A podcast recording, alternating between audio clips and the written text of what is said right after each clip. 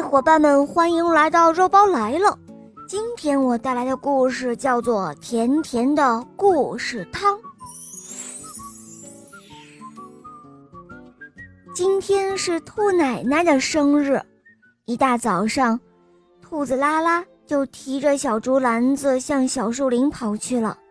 他要去采蘑菇的，请妈妈做一桌美味的蘑菇早餐送给奶奶。奶奶最爱吃蘑菇了。拉拉知道小树林里新长出了一丛又白又嫩的蘑菇。清晨的小树林，空气像薄荷糖一样清新甜润，亮晶晶的露珠随意的点缀在树叶上、草叶上，还有小野花上。大树底下，小蘑菇们举着白嫩嫩的小伞，伸着胖嘟嘟的小腿。可精神了。小兔子拉拉小心翼翼地把它们放入篮子里，小伞很娇嫩，可不能碰坏了。突然，伞底下探出一个小脑袋，是一只小蜗牛。兔姐姐，你要把蘑菇全部采走吗？能不能留下一朵给我做房子呢？当然可以啦，给你留下两朵蘑菇，你可以请朋友搬过来一起住哦。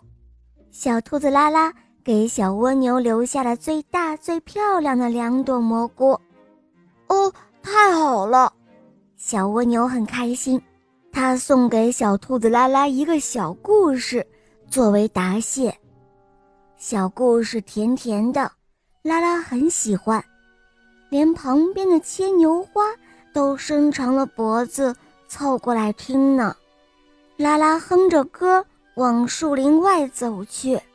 哎，那不是小山羊吗？它低垂着脑袋，似乎心情很糟糕。原来是山羊爷爷病了，想喝一碗青草蘑菇汤。小山羊没有采到蘑菇，小兔子拉拉。分了半篮子给他。谢谢你了，小兔子拉拉。爷爷喝了蘑菇汤，病一定会好的。小山羊可高兴了。往回走的路上，他给拉拉讲了一个特别有趣的故事。道别了小山羊，拉拉加快了脚步。奶奶看到这些新鲜的大蘑菇，一定会很开心的。准会夸他很能干。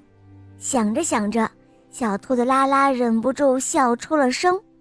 忽然，草丛里跑出来一头小野猪，它哭着找妈妈：“兔姐姐，你看到我妈妈了吗？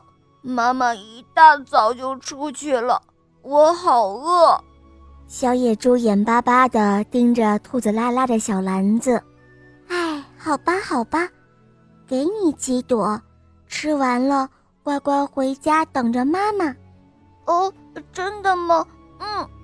小野猪使劲儿的点点头，抱过小篮子，吭哧吭哧吃了起来。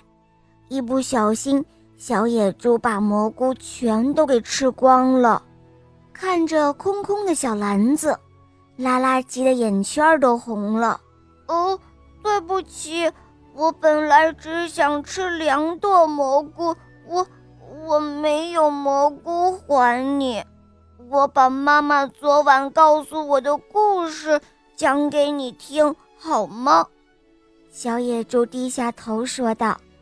就这样，拉拉拎着空篮子回家了。他撅着小嘴，闷闷不乐。奶奶听了事情的经过后，却开心的笑了。他摸摸拉拉漂亮的长耳朵，说道：“好孩子，你做的对极了。